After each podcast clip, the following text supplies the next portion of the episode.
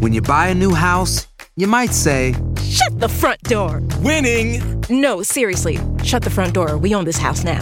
but you actually need to say, Like a good neighbor, State Farm is there. That's right. The local State Farm agent is there to help you choose the coverage you need. Welcome to my crib. no one says that anymore, but I don't care. So just remember, like a good neighbor, State Farm is there. State Farm, Bloomington, Illinois. Si no sabes que el Spicy McCrispy tiene Spicy Pepper Sauce en el pan de arriba y en el pan de abajo, ¿qué sabes tú de la vida? Para, pa, pa, pa. ¿Quieres regalar más que flores este Día de las Madres? The Home Depot te da una idea. Pasa más tiempo con mamá plantando flores coloridas, con macetas y tierra de primera calidad para realzar su jardín. Así sentirá que es su día todos los días. Llévate tierra para macetas Bigoro por solo $8.97 y crece plantas fuertes y saludables dentro y fuera de casa. Recoge en tienda y sigue cultivando más momentos con mamá en The Home Depot. Haces más, logras más. Más detalles en homedepot.com diagonal delivery. ¿Quieres regalar más que flores este Día de las Madres? The Home Depot te da una idea. Pasa más tiempo con mamá plantando flores coloridas, con macetas y tierra de primera calidad para realzar su jardín.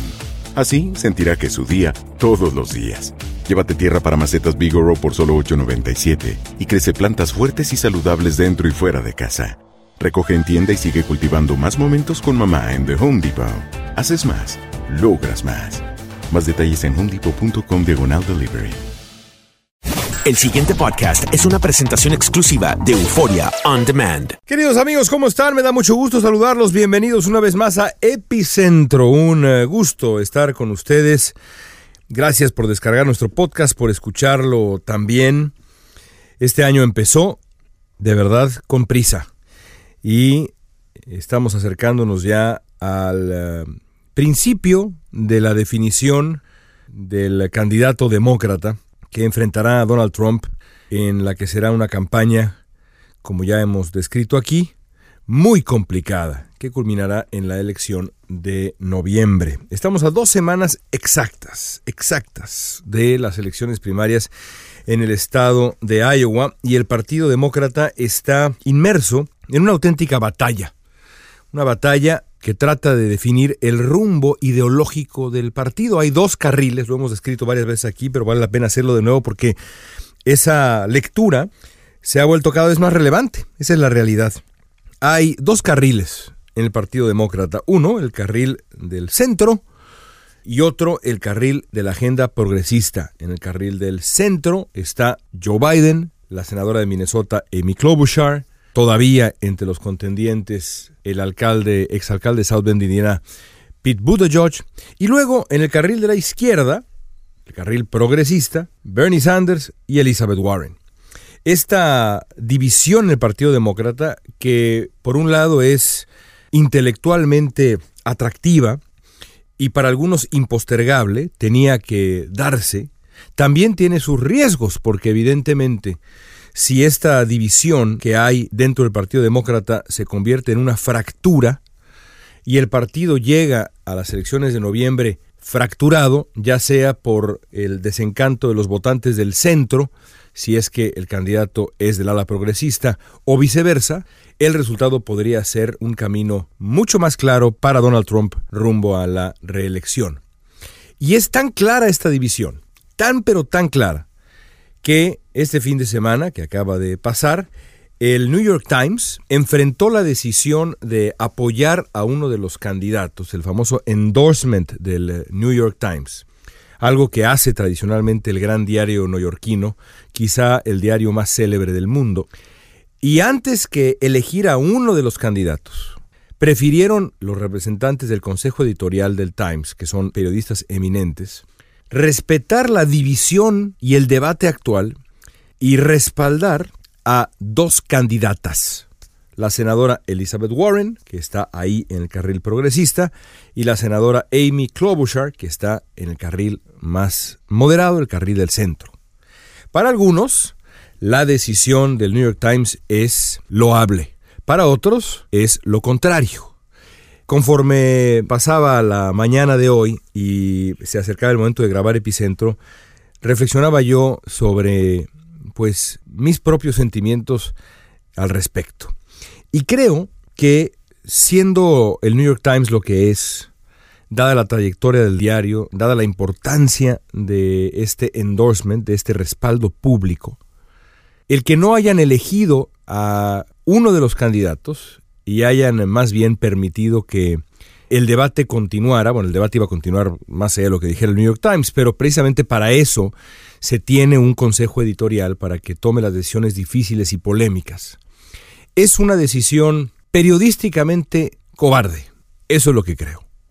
Me parece que el Times podría haber compartido con sus lectores el debate que se está dando, podría haberlo explicado, pero creo que después tendría que haber, después de haber entrevistado, por cierto, a todos los candidatos largamente, después de haber deliberado durante días sobre cuál de estos candidatos y candidatas es el que tiene una mayor posibilidad de vencer a Donald Trump, pero también un mejor proyecto de país. Creo que el New York Times tenía las herramientas intelectuales y periodísticas, y debió tener los arrestos también, para decir, en el Partido Demócrata hay un debate, y es un debate urgente, impostergable, necesario, súmele adjetivos. Pero nosotros como los miembros del Consejo Editorial del New York Times, periodistas eminentes, con años y años y años y años de experiencia, creemos que el candidato o la candidata ideal es X. Antes que hacer eso, eligieron a un representante de un bando y a otro representante de otro bando, quedando bien con todos. El periodismo no puede quedar bien con todos. Me parece que una decisión periodística que, al fin y al cabo, queda bien con todos, termina quedando bien con nadie todo mundo resulta insatisfecho. Pero también, más allá de criticar la decisión del New York Times, creo que lo relevante es darnos cuenta a qué grado esta división en el Partido Demócrata puede agravarse y a qué grado esta división puede derivar en un escenario que favorezca a Donald Trump en noviembre. Escuchaba yo también del New York Times, parece que este, este epicentro se, concentra en uh, una reflexión a partir del trabajo periodístico del New York Times en los últimos tiempos, pero bueno, el segundo tema sí, el tercero no, lo prometo. Escuchaba yo una edición del gran podcast diario de noticias del New York Times, The Daily, en el que un par de colegas notables del Times acá en California entrevistaban a jóvenes hispanos preguntándoles su opinión sobre los candidatos demócratas y específicamente sobre Bernie Sanders. El apoyo que tiene Sanders entre los hispanos es eh, notable y entre los jóvenes hispanos lo es todavía más. Y fue de verdad interesante, si no lo han escuchado, escúchenlo. El episodio es de verdad muy interesante, pero me queda sobre todo una duda. Si Sanders no es el candidato, es perfectamente posible que lo sea, pero también perfectamente posible, y me parece más probable que no lo sea. Si no lo es, si no es el candidato, ¿qué va a pasar con sus simpatizantes? Con los simpatizantes del ala progresista, si al final el candidato es un candidato que para ellos es que tiene poco arrojo, que no propone un cambio suficientemente profundo, como Joe Biden, por ejemplo, que es el candidato más, candidato más probable en el carril del centro. Esos votantes demócratas que simpatizan con Bernie Sanders, que lo siguen con tal devoción, van a respaldar a Joe Biden y va a haber un candidato de unidad o van un porcentaje importante de ellos, de estos votantes de Sanders, a quedarse simplemente desencantados en sus casas y no votar. Porque si así es, si el Partido Demócrata llega a noviembre fracturado a tal grado que una parte del partido decide no presentarse a votar, o peor todavía votar por Trump, que no es imposible, entonces Donald Trump ganará la reelección. Porque del otro lado, ahora que estamos a dos semanas de las elecciones en Iowa, del otro lado hay un partido republicano entregado por completo al presidente de Estados Unidos, de una manera que yo no recuerdo que haya un precedente, francamente. Quizá George W. Bush después de el 11 de septiembre, pero esa es otra circunstancia, son condiciones distintas. 95% de los republicanos aprueban a Donald Trump, de acuerdo con, el sondeo más reciente. Pero eso no es, eso no es todo. Los políticos conservadores de este país, de Estados Unidos, también lo respaldan y han decidido entregar la dignidad sin importarles nada más. Lo único que les importa es la defensa de un proyecto político y la defensa de un hombre que hace ese proyecto político ideológico posible y ese hombre es Donald Trump. El ejemplo perfecto es la primera reacción a el juicio político, juicio de destitución que comenzará esta misma semana. El sábado pasado, a unas horas del principio de este juicio político en su contra, que va a ser apenas el tercero en la historia de todo, toda la historia de Estados Unidos, Donald Trump y su equipo de asesores legales respondieron mediante una carta a los dos cargos formales que la Cámara de Representantes envió al Senado para impulsar la destitución de Trump. La respuesta, y esto es muy interesante, no se dedicaba a refutar la evidencia en sí, no. Más bien, los abogados de Trump, evidentemente con la venia del propio acusado, han optado por una estrategia que es cada vez más frecuente entre sus simpatizantes en la clase política y los medios de comunicación, que es no responder a la evidencia, que es clarísima, ¿no? Clarísima, sino poner en duda la legitimidad de los cargos contra Trump y del procedimiento entero. Los abogados de Trump acusan a los demócratas de impulsar un proceso cuya intención es revertir los resultados de la elección del 2016 o afectar el proceso electoral del 2020 Dice la respuesta textualmente, por acá tengo la, la frase. Se trata, dice esta respuesta, de un ataque peligroso en contra de los derechos de los estadounidenses de elegir a su presidente en libertad. Bueno, esta posición, que es la posición que la prensa conservadora ha hecho suya, que repiten muchos de los simpatizantes de Trump y que por supuesto ya comienzan a enarbolar los senadores republicanos, es de un cinismo aberrante. Porque el proceso de destitución que comenzó en la Cámara de Representantes y que ahora se dirige al Senado está primero que nada contemplado en la Constitución estadounidense, así que es legal, plenamente legal.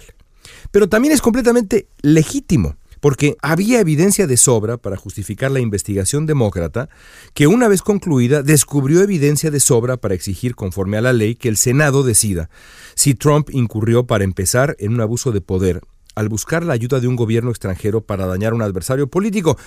Es decir, acusar a los demócratas de cumplir con su deber para revertir, de acuerdo con Trump, el veredicto de las urnas en el 2016 es descarado.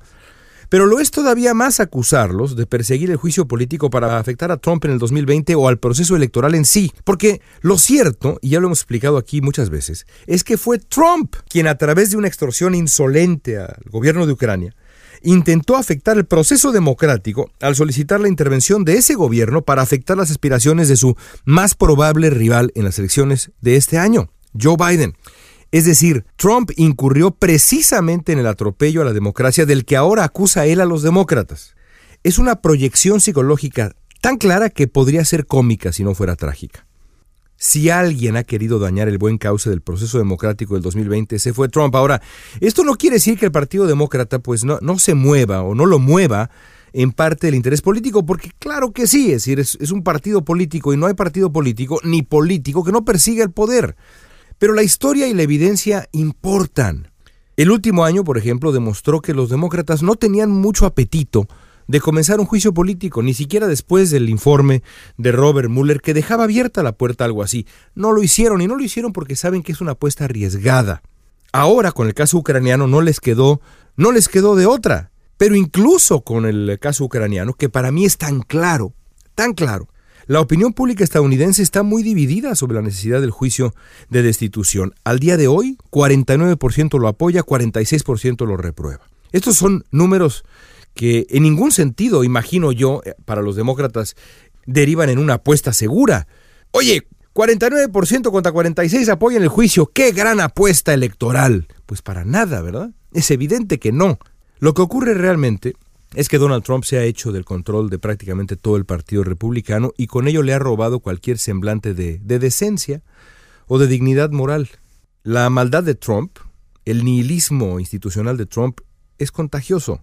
No importan las reglas mínimas de decoro, ni la civilidad política, no importa la evidencia, ni la decencia, ni la honestidad, ni la verdad. Lo que importa es la defensa a ultranza de un proyecto político y más importante todavía, del hombre que lo encabeza. No importa qué tan indignos tengan que ser los republicanos, lo que importa es defender a Trump. Así, los legisladores republicanos que alguna vez quisieron echar a Bill Clinton de la presidencia por su deshonestidad alrededor de un acto de infidelidad matrimonial, ahora ignoran y justifican los crímenes evidentísimos y más graves de Trump. Es como un pacto faustiano colectivo. El Partido Republicano ha decidido inmolarse moralmente para proteger a Trump, ignorar evidencia, mentir, degradarse hasta la ignominia.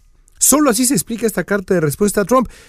Y pues sí, si todos saben que el rey va desnudo, pero todos han decidido seguir la farsa, ¿qué caso tiene defender la verdad? El Partido Republicano ha decidido renunciar a su obligación de gobernar por el bien de todos. Ha abandonado en muchos sentidos el pacto democrático, pero eso sí, está unido, ¿eh? completamente unido. Y del otro lado hay un cisma que si continúa puede convertirse en una fractura definitiva. Y Partido Demócrata dividido es la receta perfecta para que Trump y sus soldados republicanos permanezcan en el poder cuatro años más, cuando menos. Hasta aquí llegamos con Epicentro, amigos. Gracias. Volvemos de nuevo la próxima semana desde Los Ángeles, California. Soy León Krause. Gracias de nuevo. El pasado podcast fue una presentación exclusiva de Euphoria On Demand. Para escuchar otros episodios de este y otros podcasts, visítanos en euphoriaondemand.com. Hay gente a la que le encanta el McCrispy y hay gente que nunca ha probado el McCrispy. Pero todavía no conocemos a nadie que lo haya probado y no le guste. Para pa pa pa. Sick of being upsold at gyms?